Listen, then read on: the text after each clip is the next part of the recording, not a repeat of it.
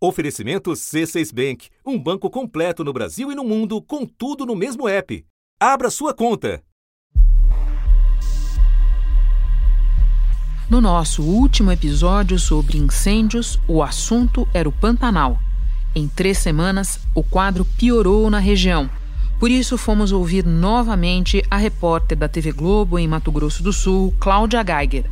Oi, Renata. Desde que a gente conversou sobre o Pantanal, as coisas se agravaram muito aqui, viu? A situação é mais grave no Parque Estadual do Encontro das Águas, em Mato Grosso, às margens do Rio São Lourenço. O fogo está descontrolado, são labaredas altíssimas e lá é o santuário natural das onças pintadas. E a gente vê imagens devastadoras, porque o maior felino das Américas ali, prostrado, parado, sem reação, deitado, porque as quatro patas estão queimadas, sentindo dor. A gente não tem noção de quantos animais morreram. Tem lontra correndo pela estrada, jacaré em leito de rio seco, antas com filhotes ali queimadas. Aqui em Mato Grosso do Sul tem área do Pantanal que já queimou e agora voltou a queimar. E no Parque Estadual das Nascentes do Taquari, dos 30.600 hectares de cerrado, 12 mil já queimaram. É a maior reserva de cerrado do estado. A mais importante porque ela fica ali na transição dos dois biomas. Fica entre entre o Pantanal fica Mato Grosso, Mato Grosso do Sul e junto com Goiás no Parque Nacional das Emas. Então é uma das áreas da reserva da biosfera e está queimando. E agora não é apenas no Pantanal. A Amazônia volta a entrar no radar do mundo pela mesma razão, como relata Fabiano Vilela, repórter da Globo no Pará. Pois é, Renata, os números mais recentes do INPE são preocupantes. Em agosto de 2020, tivemos mais de 29 mil focos de queimadas na Amazônia. Foi o segundo pior agosto dos últimos 10 anos. Mas se a gente levar em conta que um dos satélites utilizados para essa medição teve problema, pode ser então que 2020 tenha sido de fato o pior agosto nos últimos 10 anos, considerando que no período de um ano, agosto de 2019 e julho de 2020, tivemos um aumento de 34% nos alertas de desmatamento na Amazônia em relação ao período anterior. Então, se você teve mais alerta de desmatamento, muito provavelmente você vai ter um número de queimada maior e é isso que a gente pode começar a ver com mais frequência agora em setembro, outubro, que são os meses mais secos na Amazônia com mais tendência de queimada. Mato Grosso, Pará e Amazonas são os estados com mais queimadas, mais focos de queimadas. A gente tem a questão climática também, que influencia. No início do ano choveu menos na Amazônia, segundo o INPE. As temperaturas no Oceano Atlântico estão maiores na porção norte, o que pode provocar um período mais seco, menos chuva em uma parte da Amazônia, mais para o Acre e para o estado do Amazonas. Não temos El Ninho este ano, que agrava muito a situação. Enquanto isso, na porção norte das Américas, incêndios sem precedentes devastam a costa oeste dos Estados Unidos. A correspondente da TV Globo, Carolina Cimente, nos atualiza sobre a situação por lá. Pois é, Renata, é como se as consequências do aquecimento global, que pareciam um pouco abstratas até uns anos atrás, de uma hora para outra elas ficaram extremamente reais principalmente para os moradores da costa oeste dos Estados Unidos. Se a gente juntar os mais de 100 focos de incêndio dos três estados, Washington, Oregon e Califórnia, eles já consumiram mais de 20 mil quilômetros quadrados. Isso dá seis vezes a cidade do Rio de Janeiro ou o estado de Sergipe inteiro. Lembra quando na semana passada o céu de São Francisco e arredores ficou completamente laranja? Pois é, aquilo ali era uma nuvem densa de fumaça que não deixava os raios do sol entrarem. Então, apesar de parecer bonito, é basicamente a fotografia do desastre. Bom, só no Oregon, cinco cidadezinhas, cinco vilarejos foram completamente varridos do mapa pelo fogo na semana passada. E a coisa mais triste é que a previsão é de que os ventos vão voltar a aumentar essa semana.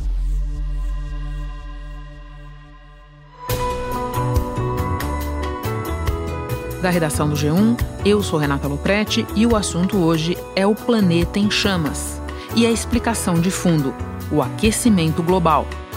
Quem nos ajuda a entender é Carlos Nobre, presidente do painel brasileiro de mudanças climáticas e pesquisador sênior do Instituto de Estudos Avançados da Universidade de São Paulo. Terça-feira, 15 de setembro. Carlos, segundo a NASA, 18 dos 19 anos mais quentes já vistos no planeta são anos recentes, de 2001 para cá. Eu te peço que comece nos descrevendo como o aquecimento global cria um cenário propício para esses incêndios que nós estamos assistindo. A última vez que o planeta Terra teve temperaturas como que nós estamos vendo agora foi há 120 mil anos atrás, no último período interglacial, que as temperaturas estiveram entre 1 grau e 2 graus mais quente do que era a temperatura uh, do planeta antes da da, do aquecimento global. Então, mas naquela época é, o mundo era muito diferente. Existiam uh, talvez poucos milhões de, de humanos na África. Uh, o, o homem da época ainda não tinha descoberto o fogo, descobriu cerca de 70 mil anos atrás. E, e havia, logicamente, incêndios naturais em, em florestas secas, em savanas tropicais como o Cerrado, causado por descargas elétricas que iniciavam fogo. Isso era parte da, da natureza dos ecossistemas. E, esses, e essa temperatura, que era semelhante agora, 120 mil anos atrás, era um processo muito lento, levou mais de, de 10 mil anos para as temperaturas subirem. Nós estamos vendo uma perturbação agora no, no sistema da Terra que é em poucos séculos, na verdade, a maior parte do aquecimento é dos anos 60 para frente, tudo acontecendo muito rápido e com outros elementos que não existiam 120 mil anos atrás, como o, o bilhões de pessoas no planeta, uh, habitando todas as regiões, e o, o uso do fogo humano se tornando o principal fator iniciador dos incêndios de vegetação. Então nós estamos realmente é, criando um planeta muito diferente e com o aquecimento acontecendo tão rápido como nós estamos vendo agora, totalmente diferente do último período interglacial, ah, os ecossistemas não têm tempo de buscar adaptações naturais. Então é uma perturbação, é, logicamente, quanto mais quente tiver o planeta, mais quente tiver o ar, muito associado com secas intensas, que o ar fica quente e seco, isso seca a vegetação, e quanto mais seca a vegetação, mais inflamável, mais combustível é esta vegetação para o fogo. E a gente tem que considerar também uma perturbação no regime de ventos, não?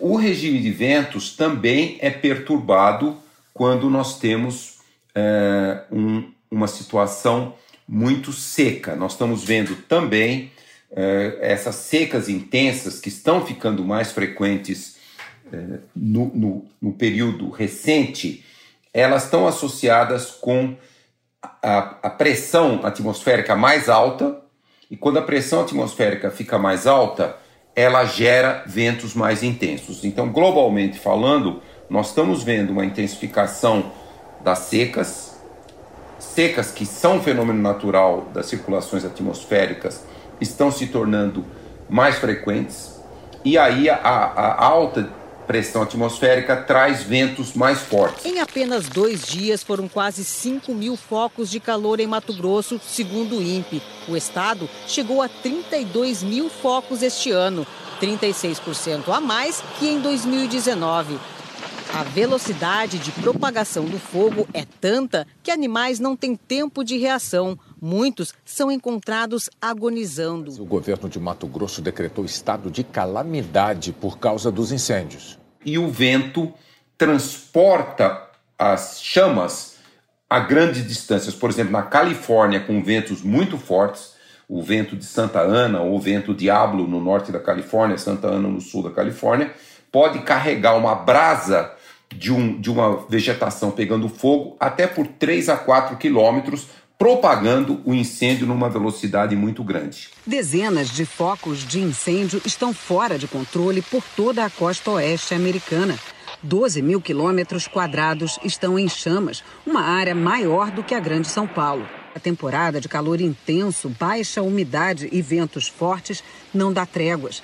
O governador Gavin Newsom disse assim: olha, se você não acredita em aquecimento global, venha para a Califórnia. Carlos, você falava sobre a ação humana para dar início a esses incêndios. Como ela acontece? Olha, no Brasil, praticamente quase todos os incêndios, por exemplo, no Cerrado, e, e acontecendo agora na parte do Cerrado Pantanal. O governo federal reconheceu hoje situação de emergência em Mato Grosso do Sul. A maior reserva de cerrado de Mato Grosso do Sul, o Parque Estadual das Nascentes do Rio Taquari, está virando cinzas. O vento espalha o fogo e atiça as brasas. Em minutos, tudo volta a queimar. Eles são gerados por, por ações humanas. Uh, naturalmente, o bioma cerrado, ele ele é totalmente adaptado, historicamente, em milhões e dezenas de milhões de anos, as savanas tropicais, ao fogo. Mas o fogo é gerado por descargas elétricas. Só que nós, humanos, aumentamos demais a frequência desses incêndios e também trouxemos o incêndio para o início da estação seca, o meio da estação seca. Nessa época do ano, praticamente não há descargas elétricas então, nós estamos tendo todos esses incêndios no Pantanal por ação humana. Então, isso é muito contra a evolução natural do bioma cerrado. E esses incêndios produzem gás carbônico, que é lançado na atmosfera, gás carbônico que está totalmente associado ao fenômeno do aquecimento global. Explica para nós como esse ciclo pode acabar agravando o problema. A frequência desses incêndios está aumentando tanto que não há mais tempo da vegetação se recuperar entre esse incêndio e o próximo, como está acontecendo na Califórnia praticamente todos os verões com incêndios intensos, muito mais intensos do que aconteciam no passado. Incêndios na floresta seca da Califórnia é um fenômeno natural, só que agora eles acontecem com muito mais frequência, muitos são causados por ações humanas, a faísca que começa o incêndio é de, de origem humana, e portanto, quando passa um período sem incêndio, a floresta não tem mais tempo, a, a, as gramíneas não têm mais tempo de recuperar, crescer e tirar da atmosfera, através da fotossíntese, aquele gás carbônico que, que o fogo, que as chamas jogaram na atmosfera. Em outras palavras, a degradação das florestas secas, a degradação das savanas tropicais, que a frequência desses incêndios está trazendo, diminui a quantidade total de carbono que a vegetação absorve. Portanto, esses incêndios estão contribuindo também para a emissão de gás carbônico e outros gases que causam o aquecimento global. Carlos, algumas semanas atrás nós fizemos um episódio aqui no assunto sobre os incêndios no Pantanal que já estavam numa situação é, é, preocupante e falamos bastante do dano para espécies vegetais. As cenas mais recentes que nós estamos assistindo são cenas de animais mortos, animais feridos, animais tentando ser resgatados em circunstâncias muito difíceis, espécies ameaçadas ameaçadas.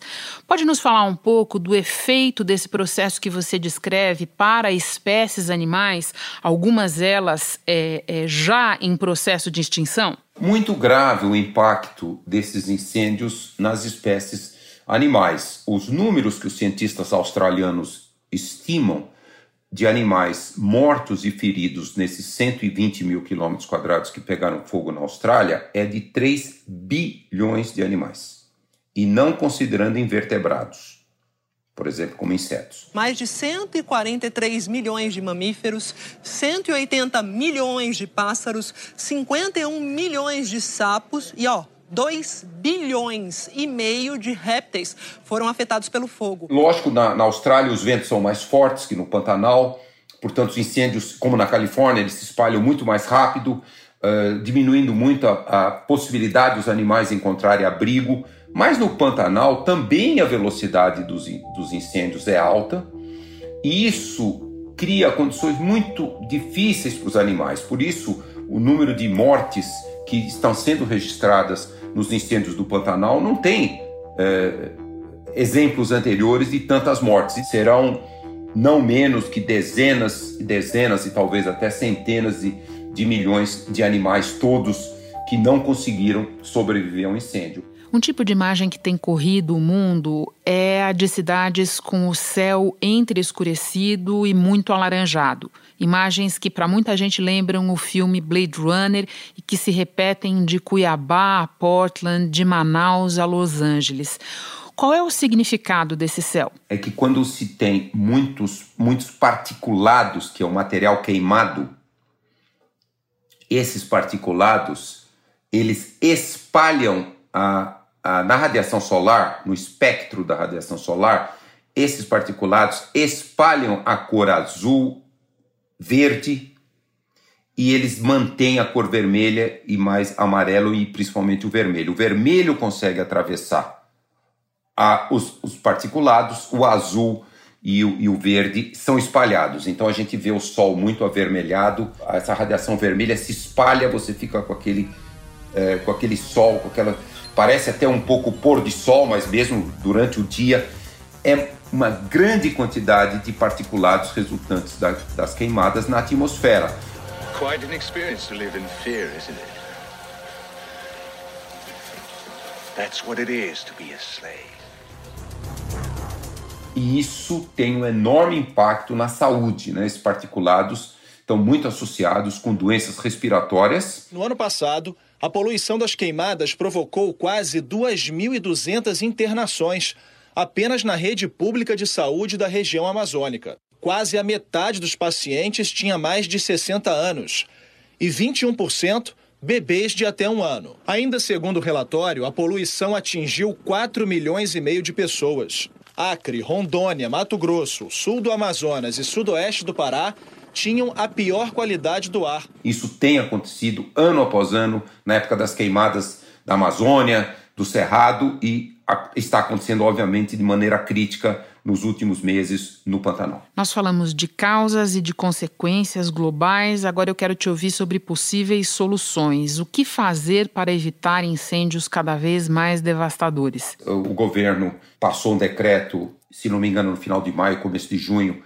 proibindo queimadas em todo o Brasil eh, até o resto do final do ano. A proibição vale para todo o território nacional. Além disso, o governo também anunciou que as Forças Armadas devem continuar na Amazônia realizando ações contra queimadas, desmatamento e garimpo ilegal até o final de 2022. Infelizmente, na tradição da agricultura brasileira, é, essa, essa, essa lei ela não está sendo respeitada, os agricultores, fazendeiros... Letra morta. É, letra morta. Pecuaristas continuam a usar o, o, o tradicional método de botar fogo ali para abrir uma nova área, para renovar um pasto. Nossa equipe conversou com um delegado da Polícia Federal aqui em Corumbá e ele fala sobre a pena para quem for responsabilizado pelo fogo aqui no Pantanal. Vamos ouvir. Por essa imagem de satélites foram constatados alguns locais que seriam os, os pontos de início do, do, do fogo. E esses, esses cinco pontos de início seriam em fazendas, né? A medida de longo prazo para reduzir os incêndios e o risco é mudar a agricultura brasileira. Agricultura do século XXI, Renata, não usa mais fogo. Então nós estamos muito atrasados. O fogo é muito usado na agricultura nos países tropicais, países com a agricultura do século XX, do século XIX. Então, a agricultura moderna do século XXI, você tem belíssima produtividade em pastagens, em, em culturas agrícolas com zero uso de fogo. Tem métodos, a Embrapa já há mais de 20 anos tem todos os métodos desenvolvidos. Então nós temos realmente que ter uma mudança cultural do agricultor, do pecuarista, do fazendeiro brasileiro. E aí, não havendo mais o fogo na agricultura brasileira, nós reduziríamos o risco de incêndios no, no Cerrado e na Amazônia em 90%. Mais cedo você falava de degradação, mencionava o caso de algumas regiões da Austrália, de não haver mais tempo para recuperar determinadas vegetações. Qual é o ponto de não retorno desse processo, Carlos? Nós estamos muito próximos desse ponto de não retorno.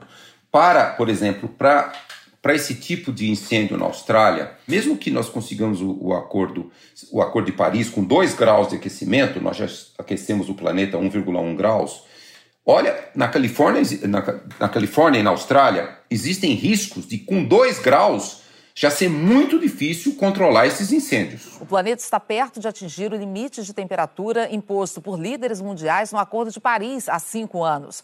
O secretário-geral da ONU, Antônio Guterres, afirma que o calor recorde, o derretimento de geleiras, incêndios florestais, inundações e secas continuam piorando e atingindo comunidades e economias em todo o mundo. A população de animais silvestres caiu dois terços nos últimos 50 anos. Um estudo da Comissão Europeia indicou que, se nada for feito para evitar as mudanças climáticas até o fim do século, o número de mortes relacionadas ao clima extremo pode passar de 3 mil para 152 mil por ano, só no continente europeu.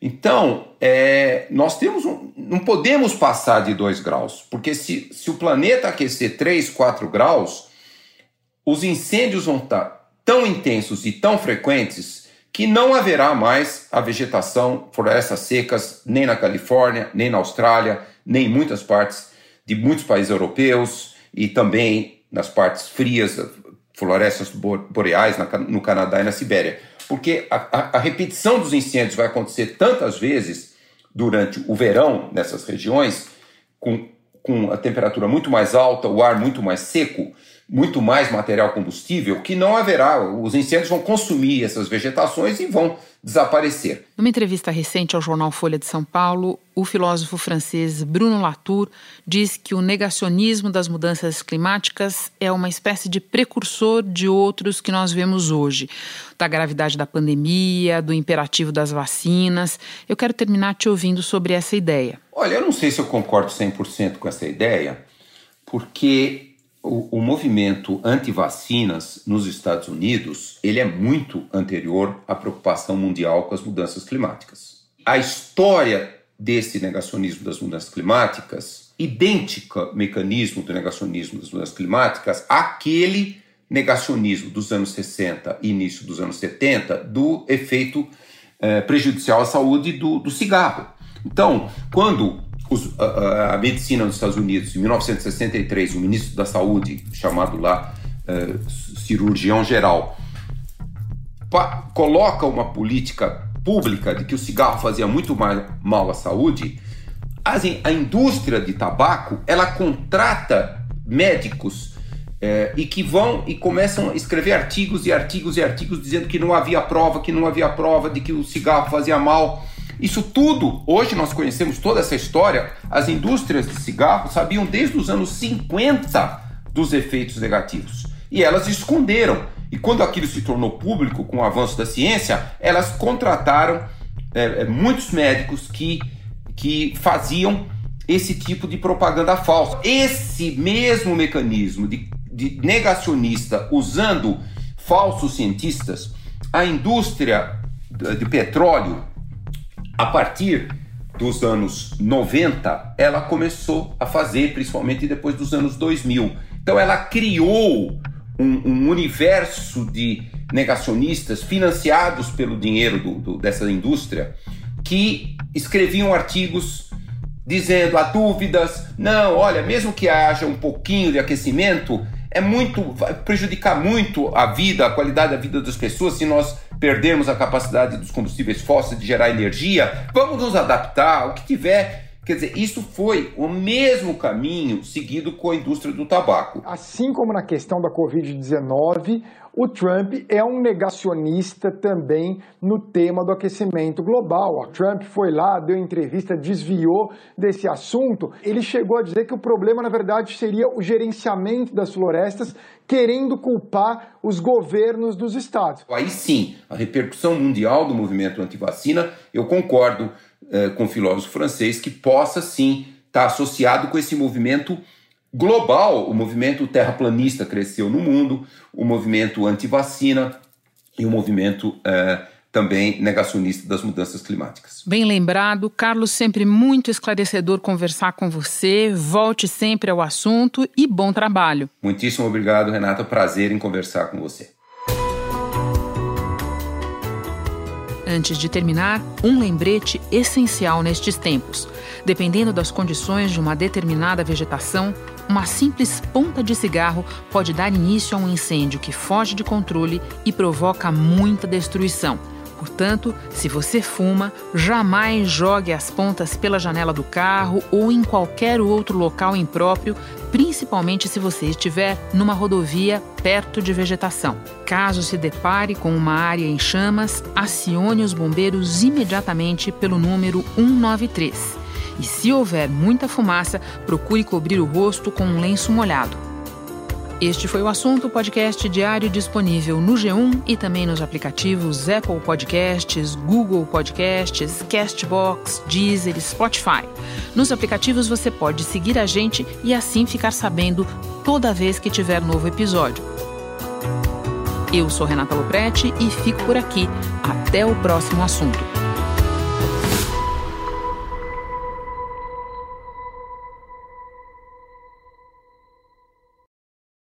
Você no topo da experiência financeira que um banco pode oferecer. Escolha um banco completo no Brasil e em qualquer lugar do mundo. Abra sua conta no C6 Bank.